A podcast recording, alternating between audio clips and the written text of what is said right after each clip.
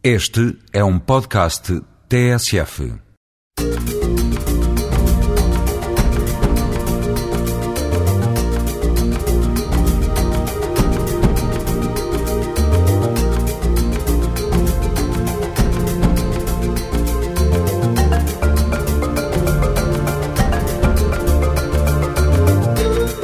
Gente como nós, a diversidade da imigração em Portugal, refletida num espaço semanal de rádio. Hoje vamos preparar-nos para viajar de comboio. O Expresso das Nações está pronto a proporcionar experiências únicas a 120 jovens. Já lá vamos. Também temos música nesta emissão, música do piano da croata Vera Prokic. Gente como nós, parceria TSF-ACIDI, Alto Comissariado para a Imigração e Diálogo Intercultural.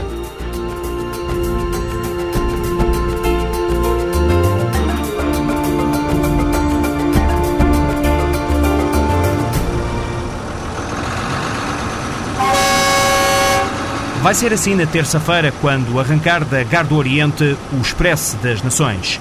Estamos no Ano Europeu do Diálogo Intercultural e o Expresso das Nações vai levar as culturas do mundo numa viagem por Portugal de norte a sul. De terça até ao próximo domingo, 120 jovens de diversas nacionalidades e origens culturais vão a bordo deste comboio a visitar algumas cidades, promovendo a convivência através do diálogo intercultural.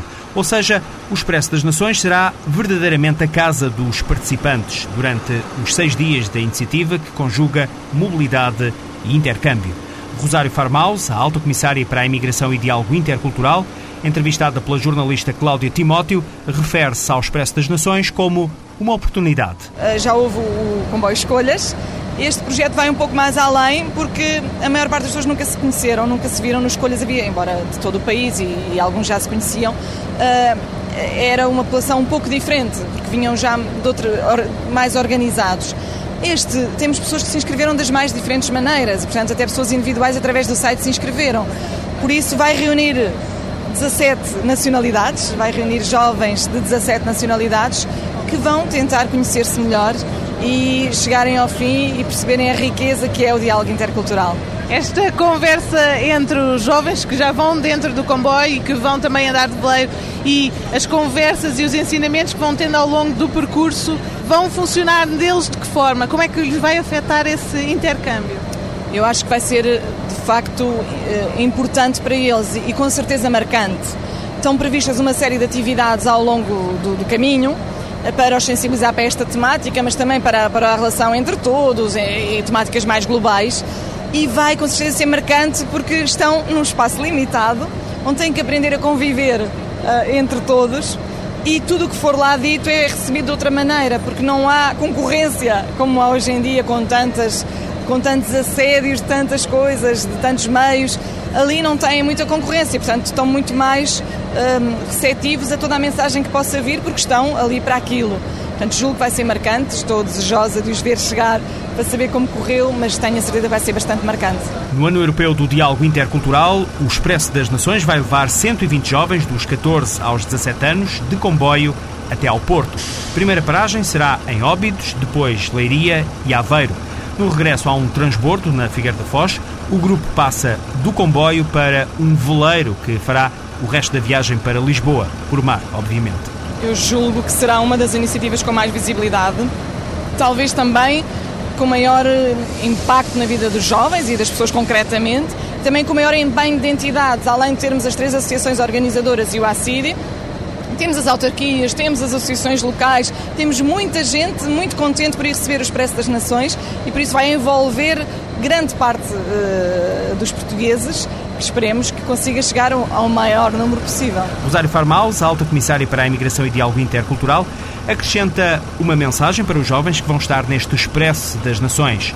Aproveitem ao máximo. Que consigam tirar o melhor uh, que houver uh, e que mostrem as suas capacidades de resistência, de persistência, para estarem num local fantástico, mas não muito grande, com, com algumas limitações, mas fazerem disso uma grande oportunidade e uma grande uh, demonstração de que são capazes, porque os jovens são capazes, eu acredito muito nos jovens, e eles são capazes de mostrar que o mundo pode ser melhor e que a Europa pode ser bastante melhor se se der a conhecer esta riqueza intercultural. São 120 jovens abrangidos por projetos de instituições juvenis a nível nacional e local, como associações de imigrantes e agrupamentos de escolas. Filipe Almeida Santos, da Intercultura Portugal, uma das entidades promotoras do Expresso das Nações, afirma que muitos ficaram de fora. Houve muitas inscrições, bastante. Houve mesmo, foi necessário fazer uma seleção que se basearam principalmente em termos o mais de, de diversidade possível, tanto de localização geográfica de origem como de corrente, ou seja, de onde vivem neste momento, de diversidade também, para tentar haver um equilíbrio de género. E depois, pronto, infelizmente foi necessário termos que dizer que não a algumas pessoas uh, dentro dos critérios que foram estabelecidos pela coordenação, mas principalmente foi isso, foi um boca a boca, no fundo, com mensagens a seguir para blogs, para e-mails, para, para tentar chegar eh, às pessoas à camada mais jovem com que nós não temos tanto acesso direto, pelo menos nós na Intercultura não trabalhamos com uma camada tão jovem, digamos assim. No Expresso das Nações pretende-se promover o desenvolvimento da competência intercultural e dar a conhecer diferentes regiões do país. Há por isso um trabalho de acompanhamento das associações juvenis que fazem parceria com o ACIDI neste projeto. É ainda Filipa Santos a falar. Os 120 participantes são acompanhados por uma equipa de monitores que inclusivamente tiveram um fim de semana de participação para formar a equipa, treinar também as próprias competências. Portanto, temos essas duas vertentes, a participação de membros da nossa organização e das outras duas na equipa de formadores e de monitores, se assim, se assim entender, e também no próprio do projeto, portanto, como participantes. E tanto os jovens participantes quanto os monitores, muitos são também imigrantes, portanto eh, também têm esse contributo intercultural. Temos sim. Uh, agora que me lembro de repente, temos um, eu acho que é dinamarquês, portanto é mesmo dinamarquês porque, pronto, aquelas coisas de rir, porque tem um sotaque muito engraçado, mas fala perfeitamente português. Uh, e são muitos deles também que já tiveram alguma experiência tanto no âmbito da interculturalidade ou no, na vivência de outras culturas, como passaram também algum tempo lá fora, uh, nomeadamente muitos dos uh, voluntários que fazem parte da equipa de monitores que vêm da intercultura fizeram os programas de intercâmbio, seja a nível nacional, seja internacional, portanto também já passaram por algumas experiências de choques culturais, como certamente esperemos que aconteça, porque é sempre bom. Um outro parceiro do Expresso das Nações é a Associação Juve Média. Vera Lopes gosta de sublinhar a mistura de culturas que esta iniciativa vai proporcionar. Nós vamos tentar eh, fazer a ponte entre as várias culturas, as várias nacionalidades, aprender eh, muito com, com a diferença, porque é o essencial deste projeto, é aprender com a diferença e hum, dar a conhecer eh, também novos hábitos, novas formas de pensar, respeitando sempre o seu semelhante. E como é que vai ser esta experiência de viajar num comboio, dormir num comboio? Acha que os jovens estão ansiosos, estão um bocadinho receosos?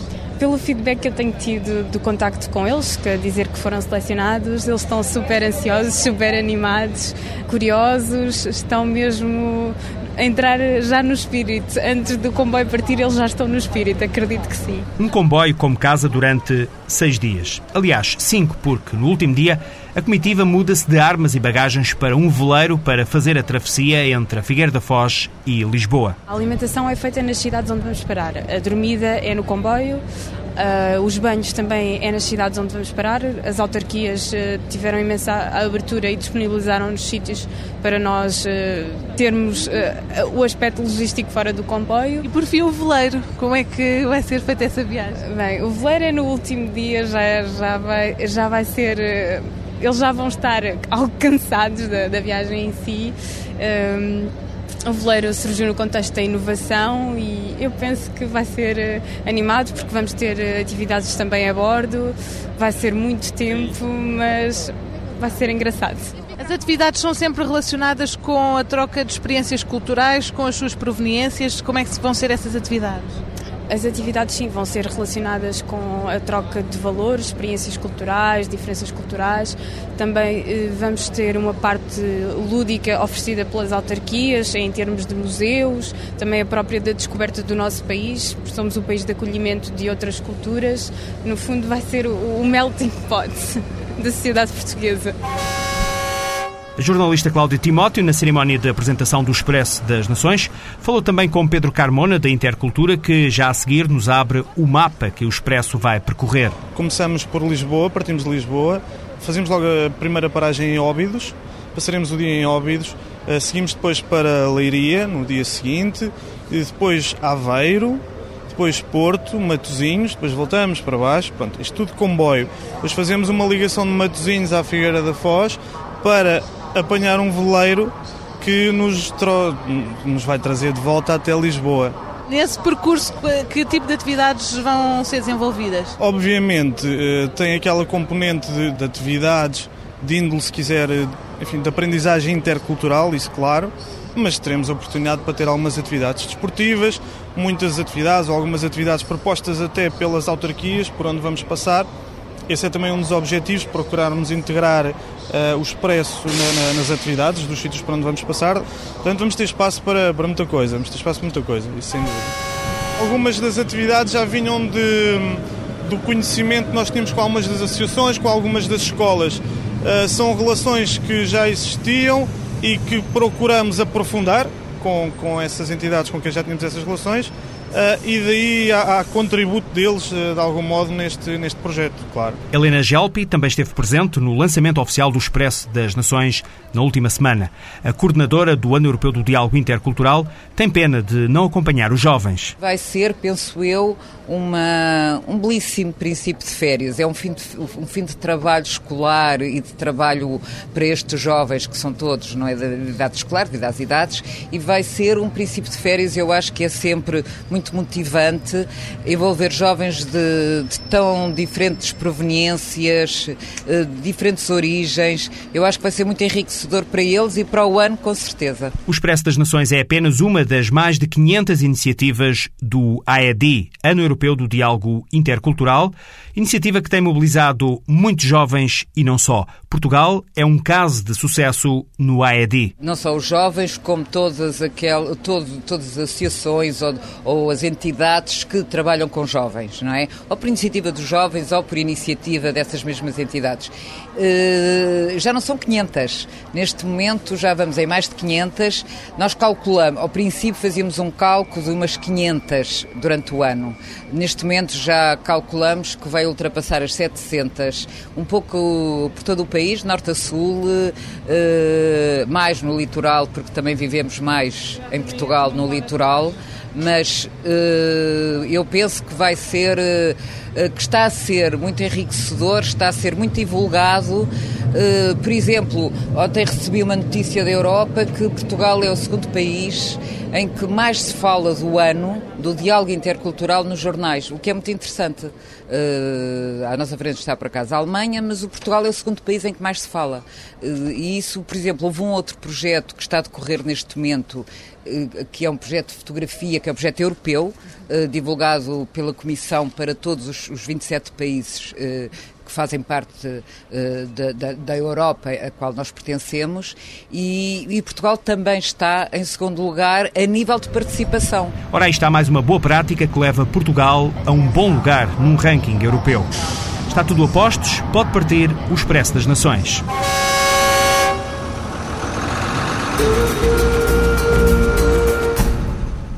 Agora, outras músicas. Vamos conhecer a pianista Vera Prokic. Desde os 5 anos, a altura em que iniciou os estudos musicais em Zadar, na Croácia, todo o percurso de Vera foi uma formação musical empenhada. O acompanhamento pedagógico pelos mais conceituados pianistas e professores croatas ajudou bastante. Vera é hoje professora de música no Conservatório Nacional em Lisboa. Está em Portugal há 17 anos e garante que já não se sente imigrante. Eu acho que 17 anos é demasiado tempo para ser ainda imigrante, não é? Sente-se portuguesa de corpo e alma? Ah, hum, sim, sim, sim, exatamente. Não é suficiente muitos anos para ser ah, mesmo portuguesa que nasceu da cá, mas já me sinto, já. Foi por causa da guerra que decidiu sair da Croácia. Esteve em Portugal uma primeira vez, mas regressou às origens. Curiosamente, as saudades deste cantinho ficaram e Vera Prokic decidiu começar de novo em Portugal uns meses depois. Ah, foi um acaso, assim, antes da guerra, de, na minha terra, não é? E depois uh, escolhi Portugal. Senti na primeira vez que a qualquer dia eu voltar cá, mas não sabia que isso ia ser logo depois de alguns meses, não é? E assim, ganhei trabalho no, no, no conservatório com a professora e, e, comecei a vida artística cá. Não era fácil, mas onde é fácil. Em Portugal tem sido gratificante ensinar piano. Vera Proquic queixa-se, no entanto, da falta de apoio do Estado. A professora faz uma ponte, uma comparação entre Portugal e os países de leste, onde as crianças são motivadas desde bem cedo para a arte musical. Eu acho, por exemplo, aquela toda a fera com, cultural, não é, com educativa, com, com a senhora ministra. Eu, eu quero a, a, apontar e acrescentar que ensino artístico em Portugal está quase não existe, não existe, está quase não existe no sentido de é tão pouco, não se toca isso que já é pouco, tem de ainda alargar mais. Eu acho que lá, nas terras do, tipo, do países cheques comunistas, não é, do leste, há 80 ou 90% das crianças que entram na escola primeira entram na escola de música. Primeiro, não é? Que a educação artística é, tem uma, uma enorme necessidades na educação. Lembra-se do ditado de Confúcio, que eu sempre falo nisto, que a educação começa com poesia, continua com comportamento, cultivação do comportamento e aperfeiçoa-se com música. Agora a pianista está a braços com um projeto que nasceu de um sonho. A criação de um estúdio de música para ensinar piano é algo de que Vera Proquic fala com emoção. O estúdio vai ter o nome de, de está nome de um grande pianista português, uma, uma grande personalidade da, da arte da Portugal, José Vina da Mota. É, em nome dessa grande artista, o estúdio tem de encaminhar bem e ter uma, um espírito diferente. Onde não há notas, não há. A concorrência é sempre boa, a competição é sempre boa, mas não é só no sentido negativo. E nunca mais do que 40 alunos, 30, 40 alunos é máximo, perde-se aquela intimidade. Quando é que vai haver esse estúdio realmente? Esse estúdio estou no curto espaço, não é? Mas, por exemplo, se quer ouvir nós, olha, Palácio da Fronteira, 5 de julho, é o concerto dos alunos e depois uma, uma, um bebereto, assim, um champanhe, um sumo que o Marquês vai preparar para nós. Já estivemos na, no Braço do Prata. Eu, por exemplo, inaugurei o piano. Quando o piano chegou lá, ajudei lá ao pessoal. Já estivemos, a primeira audição foi aqui na, na, em casa, não é? com oito aluninhos já no, foi 17 no, eh, em dezembro e agora vai ser 22. Já cresce, não é? Cada, cada humano, cada humano já é uma, vai ser humano só em julho. Enquanto não há um estúdio para ensinar e divulgar o piano em Portugal, aqui fica um convite 5 de julho, no Palácio Marquês de Fronteira, em Lisboa, os alunos das aulas particulares de Vera Proquic têm mais uma edição. Enquanto isso, em casa, onde a pianista recebeu o Gente Como Nós, fala-se com algum otimismo relativamente ao que está para vir. Vivemos no tempo de informática, não é? E cada dia vai ser mais. O que pessoas vão, vão uh, fazer no futuro? Muito vai ser muito mais artistas. Máquinas vão trabalhar. Eu entrei na Caixa Geral depois de três anos, sempre tiramos do cartão, não é? Não precisamos ir lá. Entrei lá e vi só quatro pessoas trabalhar. Agora, improviso, não é quatro, mas se há 10 é muito. Antigamente, quando 17 anos, eram 50 pessoas que trabalhavam. O que quer dizer? Já estamos na época das máquinas.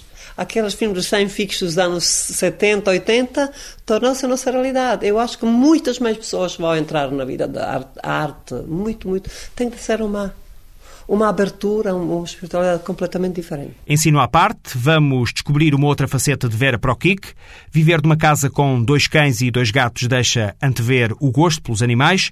Juntar a música para benefício dos bichos foi o mais fácil. Faz parte da associação APCA dos animais de São Pedro de Sintra, dos anim... um canil dos animais, e crescer ser das crianças de alto risco. Agora juntei as duas uh, associações e vou fazer um concerto em benefício de duas associações que vão se, vão se chamar uh, Crianças e Animais Um Afeto. Isso vai ser uma série de concertos que vão se apoiar uh, mais pequeninos e, e, e, quatro patas, quatro patinhas. É, acho que está muito melhor em, Lisboa, em Portugal todo, mas tem de se dar uma maior atenção aos, aos animais ainda ainda funciona tudo no princípio, de, na base de, de associações. De, não, é, não é nada agradável, não é nada bom. Fica uma revelação curiosa: os animais gostam de ouvir música. No estúdio será igual: música e animais. Adoro. Adoro. Quando eu estudo, ao meu lado, com os alunos ou com as crianças, quando chegam ao lado. Eu acho que você pode dividir isso. Eu, é isso que não é isso o meu estúdio. Lá vai ser os animais também, partilhar e ouvir assim mais uma coisa mais natural, não é tudo o, os formalismos de, de uma escola. Exatamente, exatamente. Eu acho que no futuro já vou falar hoje. Pessoal da informática, que as futuras escolas já estão preparadas, ou se escolher professor na internet, ah, estou com aquele, não quero com aquele. Por isso eu acho que estas, o contacto com terra, não é?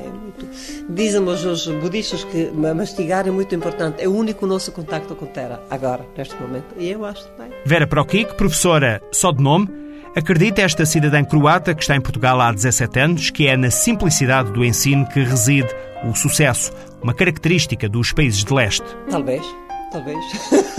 Eu acho que sim. Além de grande profissionalismo, que sempre no, no, no primeiro lugar, acho que, é, acho que essa, essa aproximação é muito importante. E os meus alunos nunca me chamam professora, sempre Vera. Sente-se bem em Portugal e diz que não quer voltar à Croácia, mas sempre mantém um vínculo. Vera que é colaboradora regular do programa Música e Palavra, emitido pelo Canal 3 da Rádio Zagreb, para o qual escreve textos teóricos e críticos. Agora termina este Gente Como Nós, um programa semanal da TSF em parceria com o ACIDI, Alto Comissariado para a Imigração e Diálogo Intercultural. Gente Como Nós é uma produção PGM, Projetos Globais de Média. Críticas e sugestões podem ser endereçadas para gentecomonós.pgm.pt.